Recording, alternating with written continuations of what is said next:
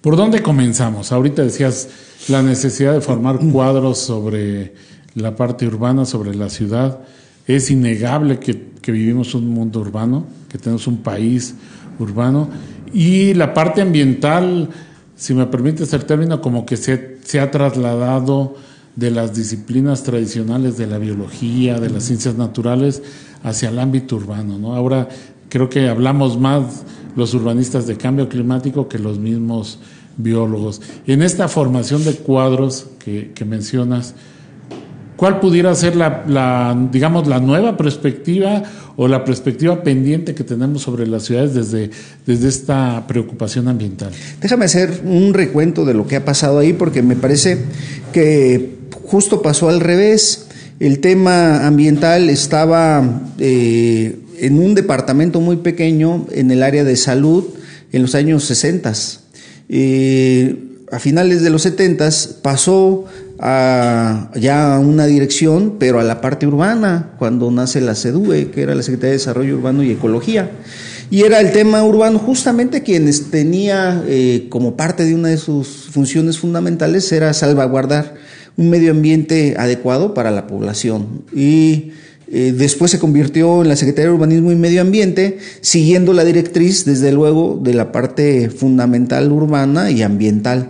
Ahí es donde nace un programa de estudios del cual yo me formé en el 2009, en estudios urbanos y ambientales. Mira, eh, un poco siguiendo la línea tradicional, eh, el tema era en el Colegio de México, era un departamento de estudios urbanos solamente, de estudios urbanos. Pero nace un doctorado para estudiar lo urbano y lo ambiental en una misma cosa y de ser CEDU se convierte en CEDUA, ese centro de estudios, que da la pauta a nivel nacional para crear a los primeros especialistas en temas urbanos y ambientales al mismo tiempo, porque no existía esa carrera en México. ¿No? Entonces el Colegio de México marca la pauta, siguiendo un poco la visión de que el tema urbano y ambiental pues estaba vinculado en una dependencia oficial que era la CEDUE, que después en Michoacán se convirtió en SUMA, poco después en México nace SEDATU, ¿no? las modificaciones que hicieron a la ley agraria y, y posteriormente a la ley de asentamientos humanos. Y eso dio paso a la conformación de la, de la SEDATO en el 2013. Y en Michoacán ya habíamos marcado la línea, porque nosotros llegamos a la administración pública, como bien lo comentaste al arranque de, la presentación. Para un servidor, llegamos a la administración pública dirigiendo la, Dirección de Desarrollo Urbano de Gobierno del Estado. Y eh, llegamos a una dirección que estaba totalmente perdida, no, no había rumbo. Y te lo comento porque fue en aquellos años cuando nos empezamos a vincular con la Universidad Michoacana, recuerdo contigo, eh, dijimos, ¿qué hacemos en el tema? No? ¿Qué, es lo que tenemos que empezar a trabajar? Y recuerdo que dijimos, bueno, para que el tema se coloque en el visor de la sociedad, pues hay que hablar del problema. Y creamos un foro para hablar sobre la problemática urbana. Me acuerdo que llegaron como 70 ponencias al foro y le seguimos dando continuidad. No teníamos presupuesto, salimos a trabajar así que sin nada. Al siguiente año ya teníamos más presupuesto, hicimos un segundo foro sobre eh, buenas prácticas y llegó muy poco material, llegaron no más de 15 ponencias. Es decir, todos podemos hablar de la problemática urbana, pero muy pocos de las soluciones. Y es ahí donde surge la idea de formar cuadros que eh, atiendan estos, estos temas con soluciones a la problemática, porque es muy fácil para todos hablar y, denunciar todos los problemas urbanos y ambientales que tenemos, pero cuando se trata de, dar soluciones, pues no hay muchas propuestas. Es ahí justamente donde nosotros, en la maestría en planeación territorial, lo que buscamos es formar especialistas que den las respuestas y las soluciones claras y concretas, plausibles y pertinentes al tema. Pero a ver, eh, yo recuerdo cuando empieza esta preocupación de vincular lo, ambiental con lo urbano, como tú bien decías, las secretarías, el cambio de nombre, el perfil que empieza a surgir eh, como los personajes que, que, tienen a su cargo estas dependencias, en la mayoría de los casos tiene que ver con un perfil más ambientalista. de las últimas tres administraciones, sí. Y cuando yo veo eso, y si revisamos las, las acciones, las prácticas, en verdad el discurso efectivamente se vuelve como muy ambiental, muy de preocupación, esta idea de las campañas de reforestación, esta idea de, de cuidar el medio ambiente, pero totalmente desligado de la dinámica urbana, es decir, no, no, al menos en la experiencia estatal no se ha logrado hacer una conjunción de atacar la problemática ambiental desde la perspectiva urbana, sino que pareciera, tú ahorita lo mencionabas, que de repente se fortalece la parte ambiental de alguna dependencia en particular en detrimento de la parte urbana. Y esto me lleva a una reflexión de esta idea tradicional de pensar pues que la parte urbana es como la causante del problema y entonces hay que atender el medio ambiente, más sin embargo no se visualiza la integración de acciones desde la parte urbana para poder ir solventando la problemática ambiental, que creo que es ahora donde estamos parados. Es atender la problemática desde lo urbano, la problemática ambiental, para generar ese cambio que tanto se está buscando en la dinámica urbana como éxito en la parte ambiental. Es decir, no seguir divorciados en la parte ambiental y la parte urbana porque creo que es ahí donde nos lleva a ese gran conflicto. Ahora que, que mencionas, bueno, se trata de formar nuevos cuadros, pues también se trata de asumir una realidad. El problema ambiental, esto que llamamos cambio climático, está en las ciudades. Fíjate que mm, los propios instrumentos de planeación fueron quienes separaron esta perspectiva de atención porque se tenía ante la ley de medio ambiente y después la ley de eh, ordenamiento territorial, desarrollo urbano y asentamientos humanos, se tenía la división clara de lo que atendía el medio ambiente, todo aquello fuera del territorio urbano, ¿no? Y hacia adentro, eh, eso era ordenamiento ecológico territorial, ya sea de escala eh, local, municipal, regional o nacional. Y en el otro sentido, eh, los eh, planes y programas eh, urbanos hacia el interior de la ciudad y cada uno teniendo muy delimitado su ámbito de actuación. Y ahí es donde se da esa escisión que nos lleva a tener actores de atención desde la administración pública revisando una u otra cosa, no, no se tocaban.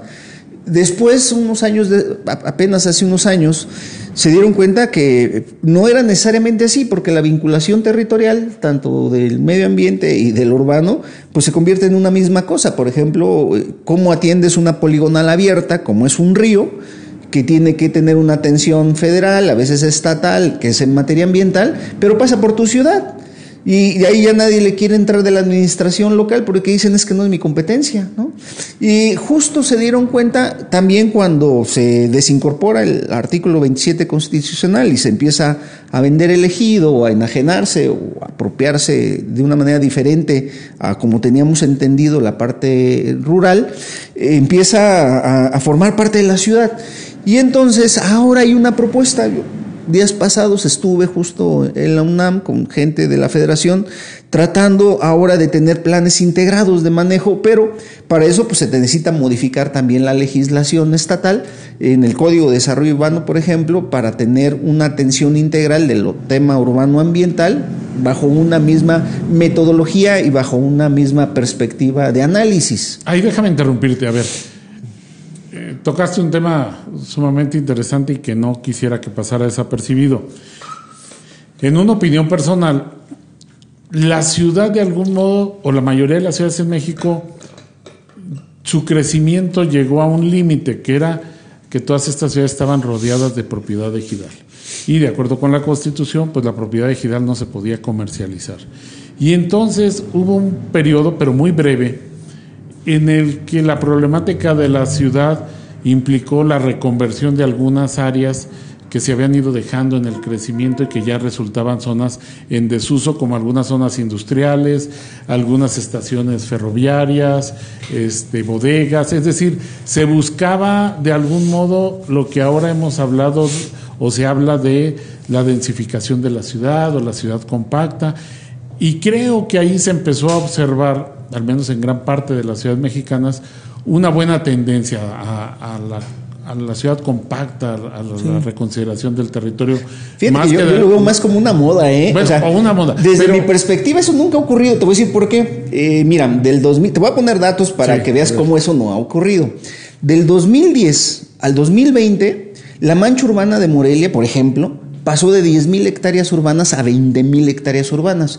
Pero desde el 2010 ya había una política clara de este urbanismo inteligente o nuevo urbanismo que hablaba de ciudad compacta, de usos de suelos mixtos, de ciudad pedestre, etcétera pero llega pues muy tarde porque eh, finalmente los vacíos interurbanos que tenemos en la ciudad son más del 60%, es decir, tenemos grandes vacíos que no son utilizados como parte de, de, la infraestructura de suelo y reserva de suelo para la ciudad y por el contrario son terrenos de engorda que están nada más capturando plusvalía para los particulares. O sea, no hubo una visión de contención y, hasta el día de hoy que yo sepa tampoco existe. A, eso iba, a ver. No hubo porque inmediatamente cuando se empieza a reconsiderar cómo, cómo hacer que la ciudad crezca en términos de población, se da una modificación constitucional a la, a la propiedad comunal del ejido. Es decir, inmediatamente se incentivó la expansión, como si la solución, y hay que dejarlo bien claro, no era una solución urbana, era una solución al campo el asunto de privatizarlo o que entrara capital privado para hacer prosperar el campo. O también una solución al mercado. Simplemente en, los ejidatarios pasaron a ser los inmobiliarios urbanos. Exacto. Eh, mira, eh, en las ciudades ocurre un fenómeno muy claro que vale la pena que quienes nos escuchan el día de hoy eh, se den cuenta de, de, cómo vivimos este asunto del mercado inmobiliario. En nuestras ciudades hay dos mercados, uno formal y uno informal. Eh, que están operando eh, con la venta eh, y enajenación y, este, y renta de suelo. ¿no? El mercado formal está limitado bajo ciertas particularidades jurídicas que no permite avanzar.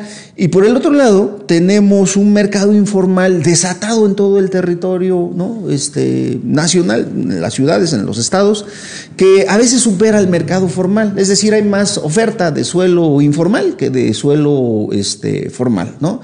Entonces, el suelo informal, eh, ¿cómo explicamos las 200 colonias irregulares de Morelia o las 2.000 colonias irregulares de todo Michoacán ¿no? este, en términos de un mercado formal? Sería imposible. ¿no? Pues porque eso solamente se explica porque el, mercado informal es tan poderoso y es tan fuerte que está vendiendo territorio, vendiendo suelo, vendiendo mercado, que va creciendo en zonas no aptas para el desarrollo urbano, poniendo en riesgo un montón de población en ese sentido, y que los instrumentos legales que tenemos para contrarrestar o frenar esos procesos son totalmente insuficientes y a veces inexistentes. Pero a ver, también habría que entender, este mercado informal se da porque el mercado formal no satisface las demandas de la población. Es decir, desde los cambios que se hicieron a, la política de vivienda, pues todos los promotores se han dedicado al mismo nicho económico de generar vivienda de interés, mal llamada de interés social, porque en realidad es vivienda de interés económico, cada vez más alejada de la ciudad, pero para un estándar de, de gente con cierto tipo de ingresos de mercado laboral formal, que, que están asegurados, que son derechohabientes y demás, y no se ha atendido el mercado informal de la gente que ocupa no una casita de esas, sino un terreno. La gente prefiere mejor un terreno más grande que una casa más pequeña, porque sabe que conforme su familia se incorpore al mercado, pues va a mejorar su condición y va a tener, tener una mejor casa. Entonces, hemos desatendido ese mercado. Es, es, increíble que, que hablemos de millones de casas deshabitadas cuando el déficit de vivienda sigue preexistiendo en México. Sí, exacto. Por eso decía yo que el mercado formal ha estado limitado por contradicciones eh, jurídicas que, existen y eh, siguen un modelo o un patrón de business as usual, ¿no? O sea, hacer negocio de, del territorio vendiendo vivienda económica alejada de los centros de población, en donde quien compra una de estas viviendas le sale muy costoso eh, vivir en la ¿Qué significa la pendularidad en términos urbanos?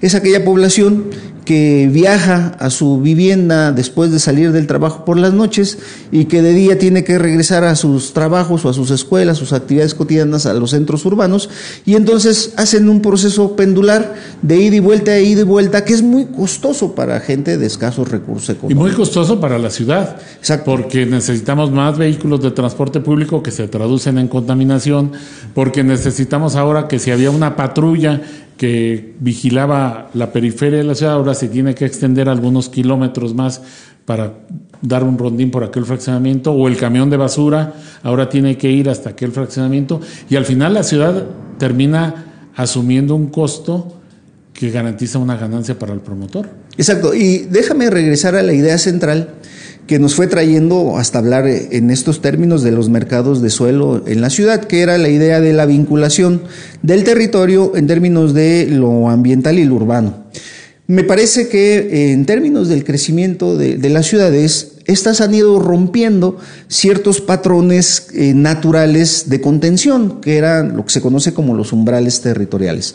Inicialmente la ciudad estaba marcada por umbrales muy claros, muy bien definidos, que pudieran ser dos cuerpos de ríos, por ejemplo, ¿no? Como el río, que es una poligonal abierta, permitía contener el crecimiento de la ciudad y hacía que el, suelo versus el, el tamaño de la población mantuviera una densidad adecuada entre los 70 y los 100 habitantes por hectárea. El problema fue que eh, nosotros metimos puentes, abrimos nuevas vialidades y rompimos ese umbral natural. Y entonces la ciudad se expandió sobre otro territorio más allá del umbral inicial. Y entonces eh, se rompió ese patrón y empezó a crecer nuevamente sin control, pero resulta que teníamos una ladera o una loma que mantuvo y contuvo la ciudad hasta cierto periodo, ¿no? Que fue su segundo umbral, eh, que permitía esa contención y que nuevamente la relación densidad de población versus metros cuadrados de suelo urbanizado eh, estaba más o menos equilibrado, ¿no? 50, 60 habitantes por hectárea. Pero después se nos ocurrió meter otra vialidad, otros caminos para urbanizar la parte altas de la loma y entonces volvimos a romper el patrón de umbral natural y entonces estamos en una tercera expansión que nos lleva a densidades sumamente bajas para la ciudad, 35 habitantes por hectárea en algunas zonas, que es, eh, es un costo muy alto para el administrador urbano.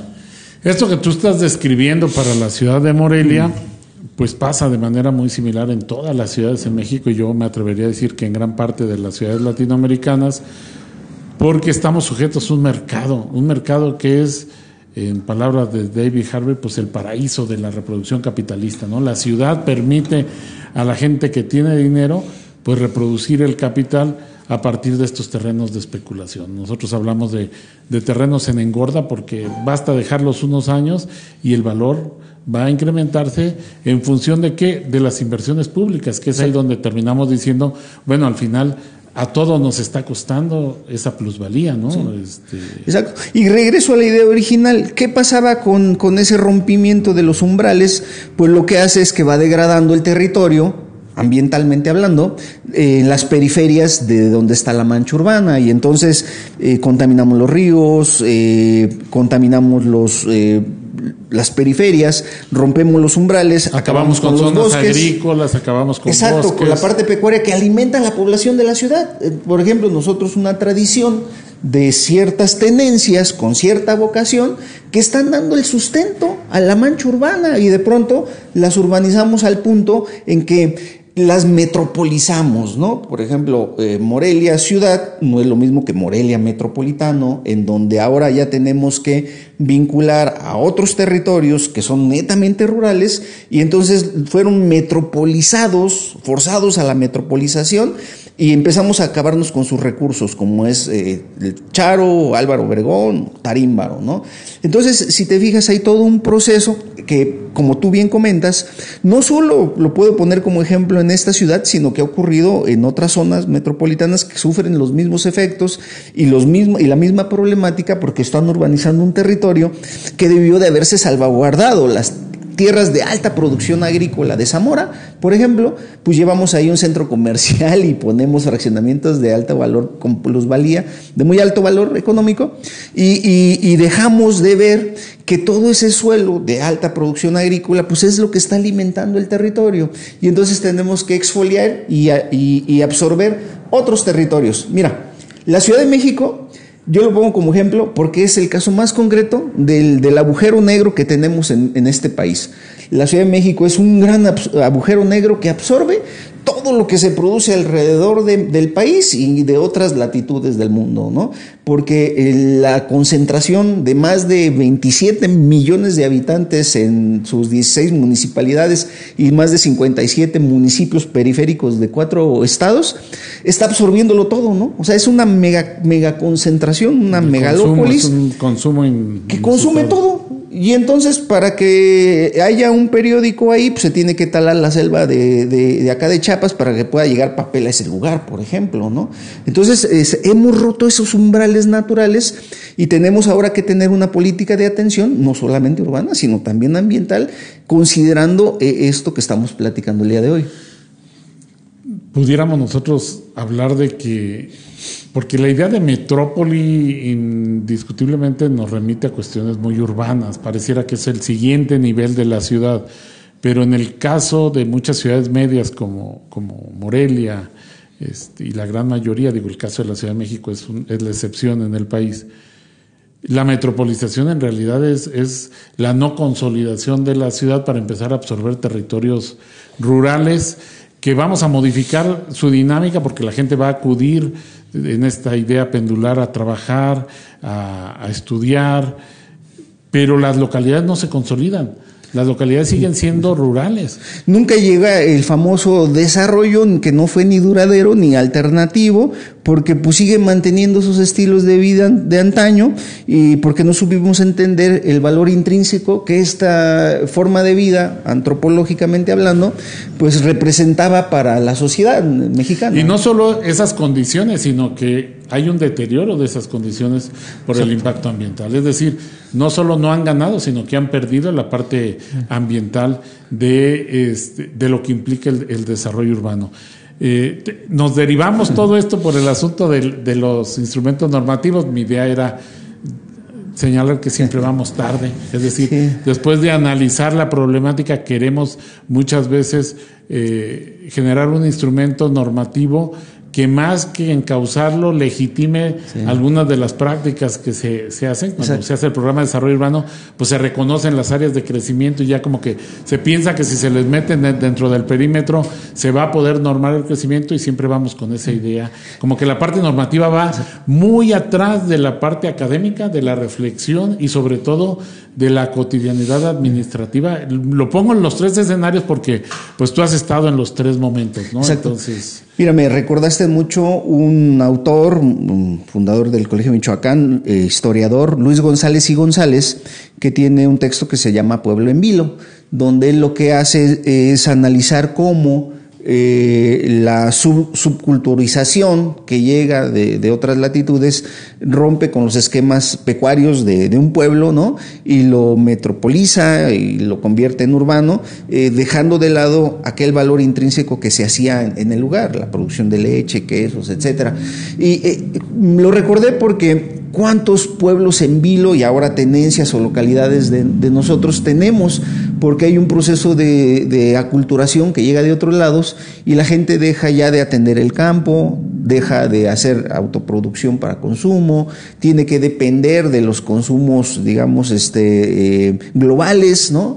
Y, de pronto eh, la economía se gualmariza, o sea, o sea, oxoriza, no lo sé, llega el oxo y todo tiene que girar en función. Se acaba la tienda de, barrotes por el oxo. Exacto, y, rompe con, el comercio local, con el consumo de barrio, con, el, producto consumo uno a uno que, se tenía antiguamente, que tenía cierto valor y que había subsistido por más de, qué sé yo, este, 100 años, ¿no? Y que de pronto ya no existe. De, desde la época de, de, la Revolución para que era tratar de mantener un estilo de vida mucho más armónico en relación eh, sociedad-naturaleza, pero que se rompe con la modernidad, ¿no? Y ahora con la posmodernidad. Entonces es ahí donde tenemos que reflexionar hacia dónde nos estamos moviendo, porque como bien dices tú, pareciera que nos está ganando eh, la problemática y, y, que vamos por detrás haciendo propuestas de atención y que, y que realmente esas propuestas pues de pronto ya se ven desfasadas por la dinámica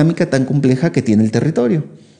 Aquí el problema es que lo que llamamos cambio climático, que en realidad es una crisis eh, climática, pues no nos va a dar seguramente todo el tiempo para ir este, avanzando y requiere de un esfuerzo extraordinario. Decíamos, las ciudades finalmente es el gran problema, pero espero coincidas conmigo, pues también la gran oportunidad para afrontar esta situación del cambio climático a partir de repensar pues, los nuevos esquemas en los que tenemos que vivir la ciudad. Fíjate que un buen amigo mío ecologista, aquí moreliano, de la Ciudad de México, pero se estableció aquí en Morelia, Carlos Padilla Maciú, él decía que eh, habremos de cambiar por padecimiento y no por convencimiento. Empezamos a vivir los estragos de unas islas de calor que cada vez son más intensas en la ciudad y no queremos cambiar por convencimiento. Y es el padecimiento el que nos hace voltear a ver otras latitudes, cómo han podido hacer sombrillas, sombrillas naturales de vegetación sobre los arroyos viales que Morelia, por el, tamaño de sus calles, a veces en la parte central, pues bien podríamos hacer exactamente lo mismo, o sea, dejar espacios para que estos arbustos que eh, buscan el sol, pues pudieran crecer adosados a los muros y, generar sombrillas completas para que todo ese arroyo vial fuera verde por la parte de arriba y entonces empezar una transformación radical de la ciudad. El problema es que nadie quiere aventarse ese boleto, nadie dice yo voy a generar un plan de acción para ello nosotros, y lo comento aquí a la audiencia, hemos estado eh, promulgando que se declare una crisis ambiental en, el Estado. ¿Qué representa? Parece una palabra que asusta a, funcionarios y a políticos cuando yo hablo de la declaratoria de crisis ambiental, pero realmente tiene de fondo eh, algo muy, muy certero. Una declaratoria de esta naturaleza generaría inmediatamente un plan de acción con recursos eficientes y con un comité para aplicar esos recursos para el seguimiento, eh, la evaluación de, de, una propuesta de actuación. No lo tenemos, no lo hemos hecho, ¿no? ¿Cómo podríamos transformar la ciudad ahorita que nace un nuevo programa de, desarrollo urbano para Morelia con visión al 2030 y tantos, algo así? si ahí no hay marcado ninguna política radical de cambio para la ciudad y vemos que en otras latitudes, en Barcelona la supermanzana está cambiando, en Francia la ciudad está cambiando, en Nueva York ya empezó a cambiar, es decir, eh, cualquier ciudad importante del mundo empieza a hablar de cero emisiones de CO2, de, mantener eh, eh, la, motorización a la baja y de, generar toda una estrategia de, fauna urbana incluso, ¿no? Por ejemplo, Alemania, que ha metido más fauna silvestre a la ciudad porque ha generado corredores de, vida silvestre. Y nosotros no queremos generar esa transformación porque no queremos perder ni un centímetro cuadrado de, rodamiento este, a favor del medio ambiente. Los grandes problemas implican grandes acciones. Tú lo has dicho, las grandes ciudades que son las más complejas, que pareciera que tienen una inercia irremediable, pues son las que están haciendo los grandes cambios. Y las ciudades medias, las ciudades pequeñas que, que, cuya dinámica nos permitiría hacer estas adaptaciones más fáciles. Es más, tenemos muchos elementos que, que, lejos de conservarlos los vamos perdiendo. Esta idea de la ciudad de los 15 minutos, pues es la ciudad de los barrios que, todavía en gran parte de nuestra ciudad, aquí en Morelia, prevalece ese ambiente de que todo está cerca, de que la, gente camina, pero efectivamente como que nos falta eh, las grandes acciones, las grandes acciones en términos de esta gran crisis ambiental. Mira, yo por ejemplo lo he dicho cada vez que me paro en un, en un foro o en un lugar como, como este, en donde amablemente me, me invitaron a hablar, que cometimos, hemos cometido varios errores en el pasado y no los queremos reconocer. Uno de ellos fue eh, motorizar las márgenes de los ríos de la ciudad. Es un gran error, es de los eh, errores más graves que hemos cometido. ¿Por qué? Porque necesitamos mayor rodamiento vial para el flujo vehicular que cada vez se vuelve más complicado. Y cuando yo propongo regresar a un esquema anterior, pareciera que estoy totalmente fuera de contexto. Me dicen, ¿cómo es posible que vamos a cambiar esos rodamientos de las márgenes del río nomás por una cuestión ambiental? Entonces, no, es posible mantener esa condición. Entonces, eh, como tú bien lo comentaste, grandes problemas requieren grandes soluciones, pero no las queremos enfrentar. Y, yo cerraría diciendo que eh, el futuro ya está aquí, que existe los medios tecnológicos y, humanos posibles para generar esos cambios, pero no lo queremos ver. Es solamente un poco de voluntad política y de un cambio radical hacia una transformación que nos ayude a, solventar o a subsanar el impacto que estamos teniendo con el medio ambiente. Esta idea de priorizar